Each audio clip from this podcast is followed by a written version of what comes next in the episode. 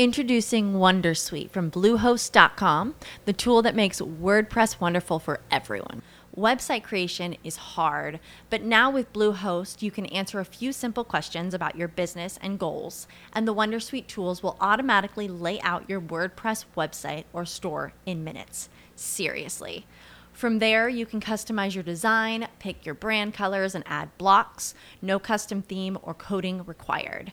You'll get content suggestions that you can keep or revise, and with Yoast SEO built in, we automatically help you get found in search engines. From step by step guidance to suggested plugins to an AI powered help bot. Our built in tools make WordPress wonderful for everyone. Maybe that's why Bluehost has been recommended by WordPress.org since 2005. Whether you're a beginner or a pro, you can join over 2 million Bluehost users. Go to bluehost.com slash Wondersuite. That's bluehost.com slash Wondersuite.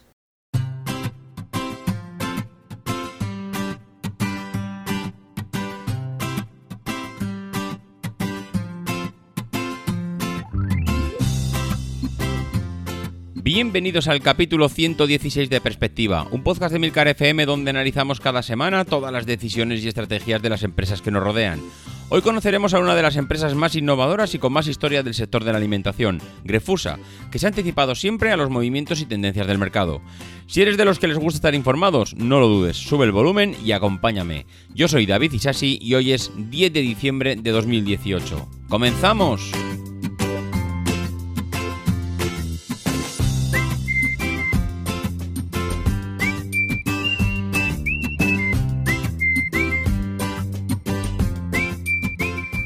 Muy buenas a todos, ¿cómo estamos? Pues mira, aquí de puente, de puente de la Constitución, la Inmaculada, la Purísima. He oído escuchar ya tantas denominaciones a este puente que, bueno, en cada sitio se le denomina de una manera. La verdad es que estamos de fiesta, es un día o es un fin de semana especial, la gente se va de vacaciones y en cambio yo aquí estoy de nuevo grabando un episodio de perspectiva en vísperas, como ya dijimos, de, las navidades que las tenemos a la vuelta de la esquina.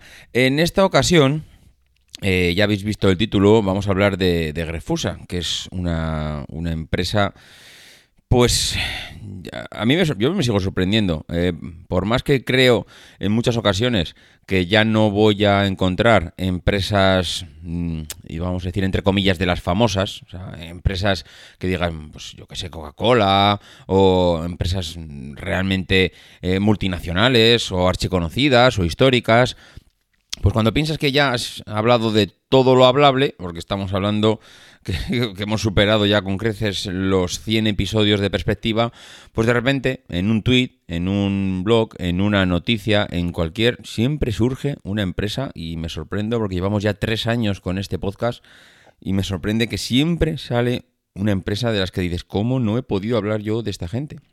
Bueno, pues pues aquí la tenemos, Grefusa. Grefusa es una empresa española que se dedica al sector alimenticio, que, la, que se fue, bueno, yo diría que, eh, que, se fundó a finales de los años, de la década de los años 20, creo que fue hacia el 29. Eh, la, fundó el, el alcireño José Gregori Furió. Y algunos estaréis pensando, José Gregori Furió, Grefusa, Gregori, bueno, efectivamente tiene, tiene algo que ver, eh, es una abreviatura de los, de los apellidos, ¿no? Mm, Gregori y Furio y añadía las, eh, las siglas de la sociedad anónima, Grefusa. Bueno, se inició en el almacenaje de productos agrícolas. No penséis que empezó vendiendo chuches, todo lo contrario. No tuvo nada que ver sus inicios con la realidad que nos hemos encontrado eh, muchos años después. Después empezó a comercializar el cacahuete a partir de los años 50 y eh, bueno, a partir del auge de la empresa y el crecimiento, empezó a crear esa marca comercial que dio, eh, que dio nombre a Grefusa y que una vez decidieron el nombre, pues ya a partir de ahí acabó la empresa llamándose Grefusa SL de Sociedad Limitada.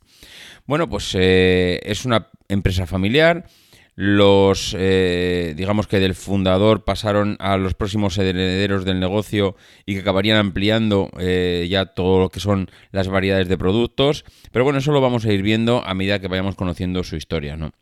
El negocio eh, del fundador estuvo a punto de irse también al traste a través de la importación de materia prima procedente de China, de Brasil o de Estados Unidos, que era más económica de la que se cultivaba en España, y eso es lo que suele pasar muchas veces en las empresas, buscando reducir costes, hay veces que te das cuenta que lo que estás haciendo es ver afectada la calidad del producto al igual que se reduce la, eh, eh, digamos la cantidad del coste, pues se reduce el coste y se reduce la calidad, porque reducir una cosa sin la otra normalmente es bastante complicado.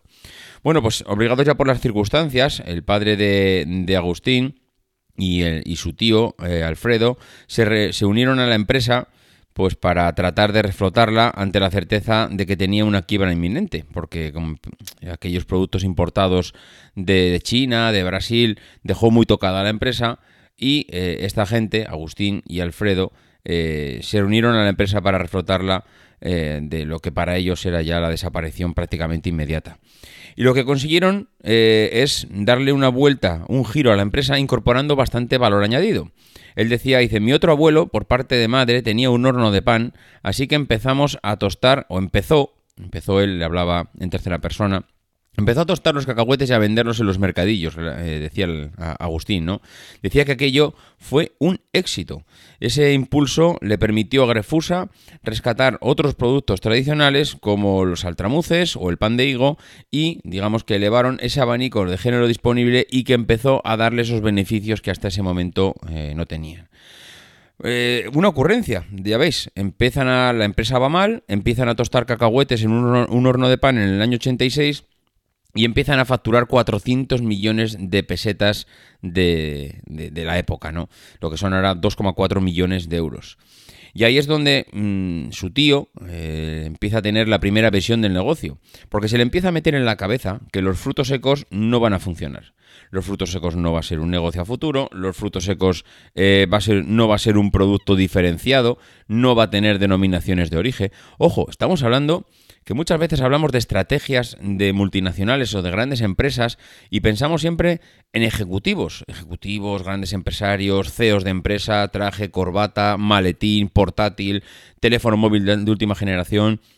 Estamos hablando de una persona mm, posiblemente sin estudios, posiblemente basándose en la empresa, conociendo a los clientes, mm, analizando el mercado, pues ya en, aquel momento ya tenía esa primera visión. Esto que tenemos ahora y que nos está dando dinero, esto no va a funcionar. Tenemos que virar el negocio ya. Esto de los frutos secos no va a diferenciarse.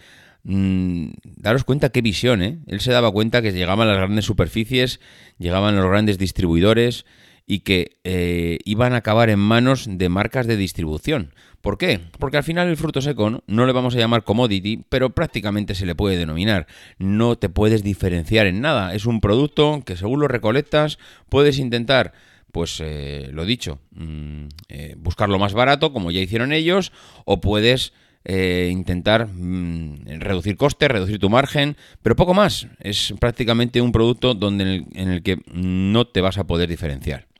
Bueno, pues en aquel momento se plantean darle una vuelta a la empresa y van, entran en el campo de los aperitivos, para lo que invierten pues 600 millones de las antiguas pesetas. Esto es una auténtica barbaridad en la época. Una empresa que invirtiera 600 millones de pesetas, que ojo, era 200 millones más de lo que facturaban. Mm, él decía, dice, hoy en día no hubiesen tachado de locos. Si hoy nos presentamos en un consejo de administración, en un consejo de dirección, si le decimos al presidente de cualquier empresa, vamos a invertir 600 millones, que son 200 millones más de lo que facturamos, realmente ese hombre se hubiese dado media vuelta y hubiese vuelto por donde, donde había venido. Porque si veis los presupuestos de las de I D, de inversión, de marketing de las empresas, todos hablan de un tanto por ciento, un 5, un 10, un 15, un 20, invertir un 20% en I D, en investigación, en una apuesta arriesgada, es, eh, o no en una apuesta arriesgada, sino en el día a día de cualquier empresa, es una auténtica barbaridad. Pero en cambio ellos lo que hicieron es apostarlo todo, absolutamente todo a virar la empresa hacia un modelo de negocio que nadie sabía si iba a funcionar. Bueno, pues, pues eh, ese fue el cambio, ese fue el cambio más radical que les ha llevado a lo que son hoy. En el año, en el año 86 facturaban 400 millones de pesetas, invierten 600, pero le dan un golpe de timón a la empresa. Abandonan esa actividad primaria, que fueron los frutos secos tostados, que les, que les hizo renacer su empresa, que todo el mundo pensaría que era el producto estrella de la compañía, y se inician en el sector de los snacks. Y eh, los aperitivos, esos snacks, ¿qué les ofrecían? Pues para ellos les ofrecían una oportunidad para innovar y construir una marca potente. Para ellos el construir una marca fue algo importante, porque mm, al final mm, se sentían en la necesidad de liderar el mercado y de potenciar aquello que les iba a hacer diferentes al resto. Y se iban a diferenciar de una competencia que venía por detrás pero que cada vez venía empujando más fuerte. Y la verdad es que eh, ellos mismos dicen, dicen, no sé cómo llegamos a convencernos entre la familia para que diésemos este salto, este salto al vacío, porque era una cifra de negocio, como hemos dicho, realmente eh, pues complicada, ¿no? En aquel entonces, los snacks, los aperitivos, se vendían en los bares y las tiendas de alimentación. Recordar, los que tenéis ya pues 40 años, pues que antes para comprar, antes, ya hablo de muchos años, ¿eh? hablo de hace 30 años, 30, 40 años, estamos hablando de, pues eso, los años 70, los años 80, antes no existían prácticamente las tiendas de, golosinas y, si, y lo que podía asemejarse a una tienda de golosinas no era lo que conocemos hoy en día. Hoy en día los snacks, los aperitivos, las patatas fritas, todo eso se vendían en los bares y las tiendas de alimentación. No existían las tiendas de chuches. Entonces, eh, ¿qué hizo este hombre? O este hombre, bueno, esta empresa. Empezaron a apostar por los kioscos un canal que hasta aquel entonces eh, los estudios de mercado que se manejaban las multinacionales de los años 80, pues era un canal que prácticamente era para lo que era. Un kiosco era para vender revistas, para vender periódicos, para vender colecciones de cromos, acordaros de Panini, pero en ningún momento se planteó como un canal de distribución de, eh, estos aperitivos. Bueno, pues Grefusa eh, empezó, bueno, empezó no, apostó por los kioscos. Creció en una cuota eh, invisible en casi todos con una idea de negocio muy diferente al resto y siendo invisible en un primer momento, en muchos kioscos hacen mucho negocio. Y por primera vez una firma de snack dirigía también directamente a los niños y a los jóvenes con un precio asequible para ellos. Eh, estamos hablando de que una bolsa de patatas costaba sus muy buenas pesetas, ¿eh? Pero en cambio ellos empezaron a vender su producto en bolsas pequeñas. Recordar que ahora hoy en día, pues los papadelta, los goblins, los grefusito, eh, los maíces, eso se empezó a vender en bolsas pequeñas. Hasta aquella época no existían más que las bolsas grandes. Bolsas grandes de patatas, ciento y pico pesetas. Eh, costaba un dinero que te comprasen una bolsa de patatas. Estamos hablando de, un desembolso que, que, era la paga del día o de la semana o del mes o yo, yo qué sé, no, no era barato comprar estos productos. ¿Qué hicieron ellos? Pues empezaron a dirigirse a los niños y a los jóvenes con un precios asequibles. Eh, ese, ese precio que le permitía a un chaval tener la paga de la semana y gastársela ese dinero en una bolsa de papadeltas, no en una. Eh, vamos, no, digo que eh, le dieran y solo con el dinero de la semana le podían comprar, porque seguramente alguien de la época que le daban 100 pesetas de paga, que claro, esto es muy relativo. Hay gente que le daban 100, hay gente que le daban 50 y hay gente que le daban más. Cada uno, en la medida de sus posibilidades, pues recibía un importe. Pero es verdad que esto democratizó bastante el mercado de los aperitivos y los, y, las, eh, y los snacks. Hizo que empezaran a dirigirse a un nicho que hasta ahora no era el objetivo. El objetivo eran los padres. Pero a, partir de ese momento empezaron a dirigirse a los niños. Bueno, pues eh, en el año 86, Grefusito, la, mascota de la marca, que más adelante venía en los triángulos de patata, esos papadelta, los gublis de maíz. Luego vino Piponazo, una... Claro, todo esto eran estrategias pues para entrar en el mercado de los críos. Era una mascota, Grefusito al final no dejaba de ser una, mascota dirigida a los chavales. Luego vino también el piponazo, una pipa que se desarrolló en Israel, que era un híbrido eh, que no tenía manipulación genética, pero que ellos lo que hacían era buscar esa pipa ideal para el adulto, porque cuando los chavales se hacen mayores, eh, ya no era... Mm, muy, digamos, cool. Yo me ha parecido ver la palabra cool en el artículo. Claro, ellos entendían que la pipa, la pipa pequeña, era algo de para los críos y que ver a un adulto comer esas pipas tan pequeñas pues mm, hacía que no tuviera la demanda que ellos pensaban que podía tener el producto. ¿Qué hicieron? Pues buscaron la manera de hacer crecer esas pipas. Y esas pipas al final, como comentamos hace un momento, se desarrollaban en, Israel a base de hibridación del producto, de una hibridación alimenticia, y buscaron una pipa de tamaño, mm, pues, adulto, nunca mejor dicho. Y entonces ahí es donde nació Piponazo. Y eso eh, también hizo que le dieran un paso siguiente, y es que pensar en una pipa que se pudiera pelar eh, fuera de la boca. Entonces, eh, porque entonces mm, recordar mm, que las pipas prácticamente te la metías en la boca y pelabas la pipa adentro y luego la escupías. Bueno, pues aquí la pipa era tan grande que daba un poquito más de elegancia al comer la pipa y no la tenías que escupir, sino que tenías que acercarte la pipa a la boca, partirla, sacarla fuera, eh, sacar el, el, alimento de dentro y dejar la casca posiblemente en un cenicero esto era una forma totalmente diferente de, comer el producto. Hasta muchas entonces prácticamente la, gente se metía la pipa a la boca entera porque era una pipa pequeña, la partía adentro, con la lengua separaba el alimento y escupía la cáscara. Bueno, pues eso ya veis que cambió la forma también de, alimentarnos o de, comer o disfrutar este, este snack porque la semilla era mucho más larga. Bueno, pues en el año 90 esto supuso el despegue de esta división. Y fue tal el despegue y fue tal el éxito que monopolizaron la cosecha de esa, de esa variedad de pipa. Bueno, pues a partir de ese momento la empresa se internacionaliza, llega a un punto económico eh, ya, digamos, al cenit de su economía, de su cuenta de resultados, y lo que hacen es eh, tratados con otras empresas de alimentos y empiezan a abrir empresas en otros continentes, eh, prácticamente exceptuando Oceanía, abrieron empresas en todos, en todos los sitios. Eh, y entre las aperturas más grandes que tuvieron de establecimientos distribuidores, pues se fueron a Turquía, se fueron a Portugal, estuvieron por media Europa. La verdad es que mm, hicieron dinero, ¿eh? Hicieron dinero y, y, sobre todo expandieron la marca y la empresa a unos niveles que todavía estábamos hablando del siglo XX, ni siquiera el XXI, que era eh, difícil, como hemos comentado en otras ocasiones, encontrar empresas con ese despegue en aquella, en aquella época. Bueno, pues ya en el año 94 facturaban 4.000 millones de pesetas. Seguían siendo una empresa de nicho, solían, solían no, pasaban inadvertidos y empezaron a aparecer ya estudios de mercados que, eh, que realizaban en su día y claro, empezaron a aparecer en los estudios de mercado, empezaron a aparecer el, cuando las consultorías les encargas un estudio de mercado y que te hagan un análisis de, de cómo está.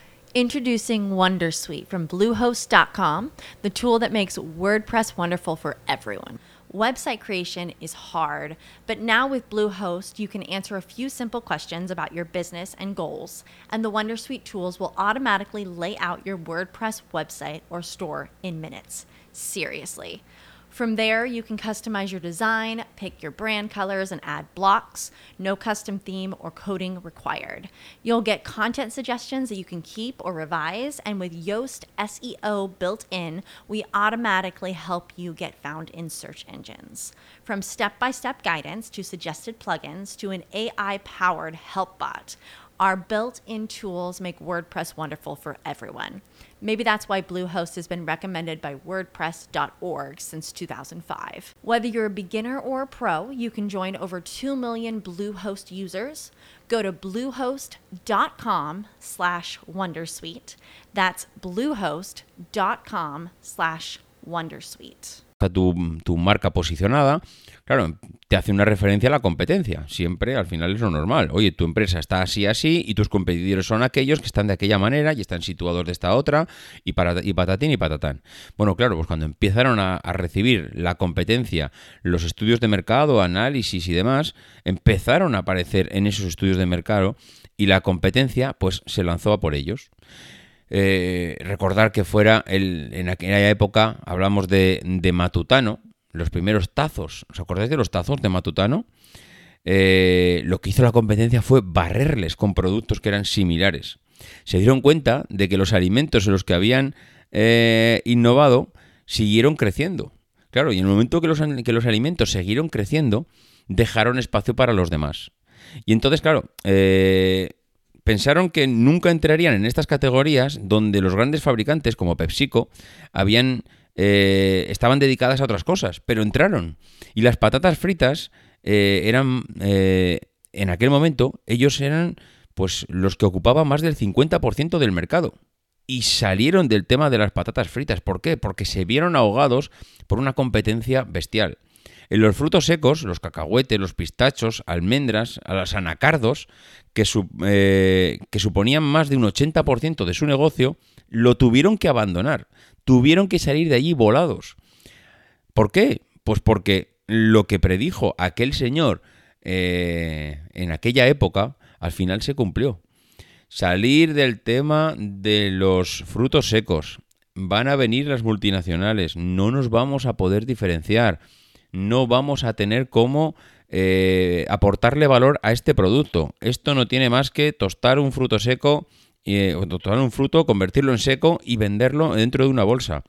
Bueno, pues eh, se tuvieron que marchar. Se tuvieron que marchar y bendita decisión que tomaron porque las grandes multinacionales se fijaron en ellos y fueron a saco a por su empresa. Bueno, pues la empresa siguió evolucionando y en el año eh, ya 2012, con el último, uno de los últimos CEOs que ha, que ha habido, pues eh, haciendo un análisis de cómo les iba la empresa ahora en el siglo XXI, pues la verdad es que mm, se puede decir que disponen hoy en día de un amplísimo abanico de eh, productos. Estamos hablando que tienen siete marcas, pero dentro de esas siete marcas tienen 200 referencias vendiendo. Es una auténtica animalada. Gestionar siete marcas de productos y más de 200 referencias es una auténtica bestialidad de, empresa.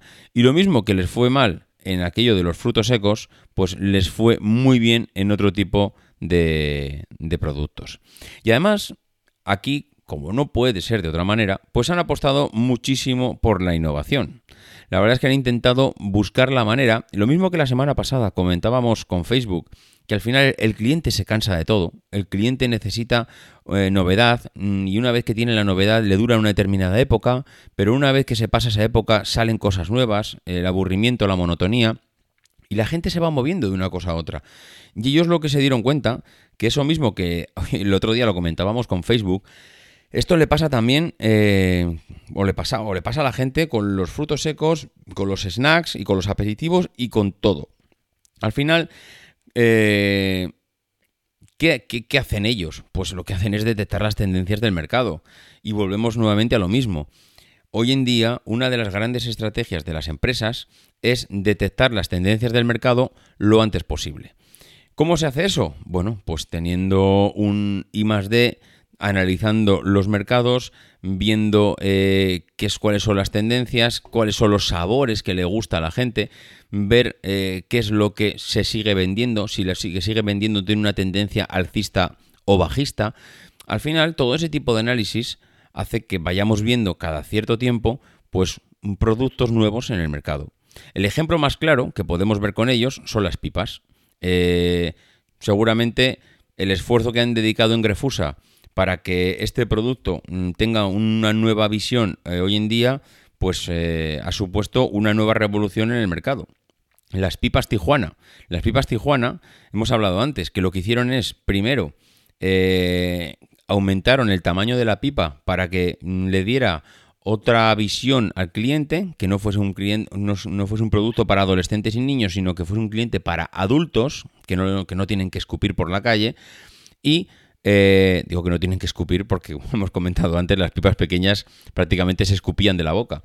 Bueno, pues ellos le dieron esa vuelta de tuerca al producto y mediante aquella hibridación lo que hicieron es una pipa más grande y la reconvirtieron el producto en, eh, en, otro nicho diferente. La pipa pequeña era para los chavales, la pipa grande era para los adultos. Bueno, ¿qué pasa? Pues que se dieron cuenta que tenían que seguir innovando, tenían que renovar aquel producto. ¿Y cómo hicieron eh, para renovar aquel producto? Pues le dieron sabor, le dieron sabor y le dieron el sabor ese Tijuana que tienen hoy las pipas y que tanto le gusta a los chavales. Eh, claro, tú, todo esto lo apoyas con una campaña de comunicación y hoy en día basándote también en redes sociales, pues bueno, al final eh, ha pasado lo que ha pasado con las pipas Tijuana, que es un absoluto éxito en el mercado, que están en todos los comercios, en todos los supermercados, en todos los kioscos y por todos los sitios. ¿Qué es otro tipo de productos que también les ha funcionado o qué otra línea les ha funcionado muy bien? Pues las líneas de productos saludables. La apuesta que ha tenido Grefusa por la marca Snat, no sé si os sonará, Snats, es una línea de productos que son horneados, que son saludables, que son naturales, que van ricos en fibra, y que desde hace ya muchos años se han dado cuenta que el consumidor cada vez está tendiendo a los productos más saludables, intenta abandonar las grasas, intenta abandonar el aceite de palma. Mira, esto es una cosa curiosa. Ellos hace ya muchos años que han abandonado el aceite de palma, algo que mm, prácticamente está totalmente, vamos, perseguidísimo por todas eh, las agencias de salud, por todos los organismos de sanidad. Bueno, el aceite de palma, como ya sabéis, está perseguidísimo. Bueno, pues ellos hace muchos años que lo dejaron. Lo dejaron, pero no, no se dieron bombo y platillo. Hoy en día parece que si dejas el aceite de palma tienes que salir hasta en el telediario para anunciar que tus productos no, son no llevan o no contienen o no son fabricados utilizando aceite de palma. Bueno, pues ellos ya lo dejaron de utilizar hace muchos años. Se dieron cuenta de la realidad, del tema saludable que se les venía encima y dejaron de utilizar este tipo de aceite. Bueno, pues la línea Snats eh, es un intento de adaptarse a esa tendencia partiendo de, eh, lo que primero anuncié, una, la típica rosquilla eh, para elaborar los snacks un producto que era mm, saludable y que han tenido un montón de éxito con aquella rosquilleta valenciana que, eh, con la que elaboraban los snacks. Bueno, pues eh, otro de los éxitos que han tenido desde Grefusa es saber utilizar y moverse con los canales de distribución. Al final, ellos realizan un 65% de las ventas en ese canal Impulso, que comprende las tiendas pequeñitas, esas tiendas de hoy, de hoy que ya sí que hoy existen, de chucherías, a la que llegan eh, a través de una serie de distribuidores, pues que solo venden seguramente productos de Grefusa. Eso también es un mercado que es una auténtica salvajada, una selva donde todo el mundo se pelea por, la, por el posicionamiento en las tiendas y seguramente si Grefusa entra en una tienda de distribución pues no veréis productos de otra empresa porque acapara y una de las condiciones para conseguir eh, mejores precios es solo vender eh, tus productos. Claro, cuando tienes 200 productos que ofrecer al cliente pues no es tan complicado posicionarte en esas tiendas de chucherías y de distribución, ¿no? Bueno, pues eh, por ese canal de tiendas pequeñas, de chucherías, acceden al consumo fuera del hogar, que es un consumo muy, muy de nicho, muy del público joven. No veréis a muchos adultos, a no ser que vayan acompañados de un niño, entrar a una tienda de chucherías. Realmente el adulto no, no consigue ese tipo de aperitivos en las tiendas de chucherías. Algunos sí, no vamos a decir que es cero, pero lo normal es que si entras a una tienda de chuches eh, vayas acompañado de un menor un menor o tu hijo, vamos, no es que vaya un menor cualquiera. Bueno, pues ese, tip, ese mm, digamos, eh, ese objetivo, ese target de, cliente, pues ya lo consiguen a través de las tiendas. Hay otro 35 de las ventas, 35% de las ventas que lo que realizan es a través del canal de alimentación, los super y los hipermercados, por el cual sí que acceden al hogar a través de las tiendas de chucherías acceden al, consumo inmediato en la calle y a través de los supermercados acceden al hogar. Entonces, claro, eh, estamos hablando de que mediante, mediante estos dos canales de distribución están accediendo prácticamente al 100% de, de los clientes. Bueno, pues esta gente tomó decisiones importantes a lo largo de su vida, de su vida empresarial. Y, por ejemplo, llegaron a ser interproveedores de Mercadona y en el año 2008 decidieron dejar de serlo. Os podéis imaginar eh, lo que tuvieron que sufrir cuando tomaron esta decisión. Pero también os podéis imaginar que uno no toma esta decisión que le da tantísimas ventas al azar. ¿Cuáles serían las condiciones de Mercadona para que Grefusa abandonara ese canal y ese cliente tan importante? Porque claro, mm, eh, esto al final te deja tocado. Tuvieron que vender una de las tres fábricas que tenían porque realmente eh, claro, mm, es que son muchas las ventas que te, que te supone atender a un cliente como Mercadona. Pero eh, la verdad es que tuvieron que compensar con otro tipo de negocios, implementando otro tipo de ventas y a, base de diversificación, porque el grupo está compuesto por otras cuatro empresas, Macro Snacks, Más que Pan, Corporación Industrial, Productos Artesanos Alba y Greland. Y durante aquella época, pues bueno, al final entre una cosa y otra supieron el, tener eh, esa compensación de ventas cuando dejaron Mercadona. Bueno, pues eh, al final nos plantamos, como quien dice, ya prácticamente en nuestros días. Mm, eh, nos hemos dado cuenta que esta gente han arriesgado una barbaridad. Esta gente han querido mm, tener una compañía de aerotaxis y privados. las exportaciones eh, quisieron mm, que fueran una cantidad muy importante en sus ventas, pero únicamente eh, fueron un 4% en las ventas de todo lo que exportaban, eh, lo que prácticamente les ha dejado a expensas del mercado nacional. Ellos dicen que el snack es un producto que no se exporta, es un producto que tiene poco valor que tiene mucho volumen y que tiene que transportarse y transportas mucho aire en el, en el camino y tienes que adaptar también al consumidor de cada mercado, requiere mucha inversión en publicidad. Entonces, bueno, pues eh, para ellos la exportación eh, es un 4% de las ventas y supone un 1% del, del, beneficio. Con lo cual, mm, bueno, eh, ellos dicen que vendían a más de 30 países y lo que hicieron, o sea, y lo que les pasaba es que perdían dinero. Con lo cual se decidieron o decidieron que eso no era una fórmula consolidada para, crecer. Con lo cual ahora son eh, sus objetivos son objetivos más cercanos, más parecidos, mercados como Italia, que lo que hacen es entrar y comprar empresas locales, empresas que ya están allí, que conocen la cultura, que conocen el mercado, que tienen ese know-how que no tiene una empresa que viene, que viene de fuera.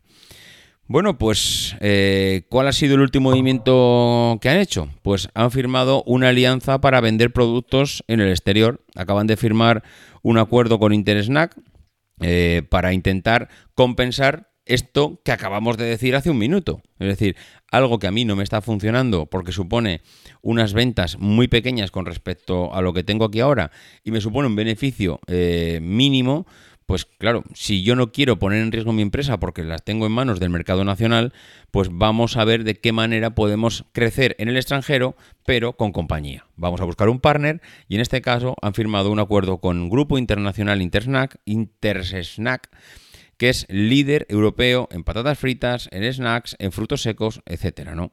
Y esto ya pues, va a formar parte de un fuerte plan de crecimiento y, eh, y de expansión internacional que es el que comenzaron hace ya unos años y que van a intentar potenciar pues, las nuevas marcas de, la empresa yendo de la mano de un partner en el extranjero. ¿no? Esto pues, eh, supone una participación minoritaria en el accionario de la empresa, les va, a, les va a permitir dar un paso más allá en la expansión de Grefusa y, eh, por lo que todo pinta, desde luego, aumentar las ventas. Bueno, Intersnack no es un cualquiera, ¿eh? Intersnack es uno de los principales fabricantes que tiene más de 50 años de experiencia. Es una eh, empresa que cerró el 2017 con 2.500 millones de euros en ventas y tiene más de 12.500 personas empleadas en 22 países. Eh, esto, desde luego, aliarse con una empresa como Intersnack es mm, realmente un, vamos, una alianza súper, súper importante. De hecho, el, consejero delegado de Grefusa, Agustín Gregori, dice que responde a tres grandes objetivos de la compañía, crecimiento, expansión y solidez. Y claro, eh, desde luego yendo de la mano de este partner, pues es eh, prácticamente éxito asegurado. Sí, desde luego se sientan pues muy bien las bases. Bueno, pues eh, yo creo que ya le hemos dado unas cuantas pinceladas a Grefusa. Creo que os ha hecho una idea de cuáles han sido sus estrategias a lo largo de, su historia, cuáles son los puntos débiles y los puntos fuertes que han tocado y desde luego es una empresa, no es una empresa, es un empresón de los que tenemos aquí en España y que mm, somos todos los días prácticamente usuarios de sus productos o clientes de sus productos, pero que pasa más desapercibido que otra cosa. Y eso que mm, invierten mucho en publicidad, mucho en campañas publicitarias, mucho en redes sociales y, no sé si es porque hemos interiorizado ya o porque a mí me parece que, no es de las que hacemos tan habitualmente. Bueno, pues eh, antes de irnos me gustaría volver a hablar de un nuevo, eh, un nuevo podcast que tenemos en el FM que se llama Cum que es un podcast mensual en el que en el FM pues, se va a hablar de la vida académica, de lo y de lo malo, de lo que nunca nos enteramos los que estamos fuera, que está presentado por Carmela García y Fran Molina, ojo, que menudo dos presentadores tenemos aquí, y que son conocedores pues, de lo mejor que nadie de lo que supone iniciar y continuar una carrera docente investigadora en el de la universidad. No solo nos van a hablar de la situación en España, sino que ambos tienen sobrada experiencia en la parte internacional porque ambos han estado dando clases fuera de España y tienen además un currículum universitario que vamos, que ya nos gustaría a muchos. Cum ya sabéis que lo tenéis disponible pues en todos los podcasts, Apple Podcast, Spreaker, Evox, Spotify y allí donde haya un podcatcher encontraréis Cum Laude. Desde luego yo os recomiendo porque son mm, dos personas increíbles y que desde luego merece mucho la pena aprovechar de la experiencia que tienen en el mundo universitario para, para bueno, aprender mucho más de él. Bueno, y por lo demás, pues por mi parte, pues yo creo que no me dejo nada. Ya sabéis dónde localizarme, en el correo electrónico davidisasi.mac.com, en las redes sociales arroba maxatine o en el grupo de Telegram, que la verdad es que mm, veo que mantenemos un nivel de actividad que la verdad es que da gusto ver las noticias que van saliendo por allá. Y por mi parte, pues nada, nada más, que nos escuchamos la semana que viene y que no dejéis de intentar ser uno de esos locos que hace lo imposible por cambiar el mundo.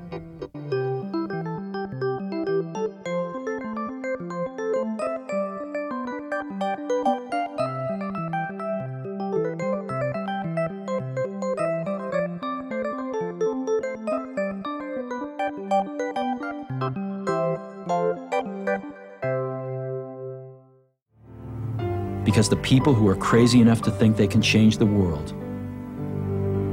are the ones who do.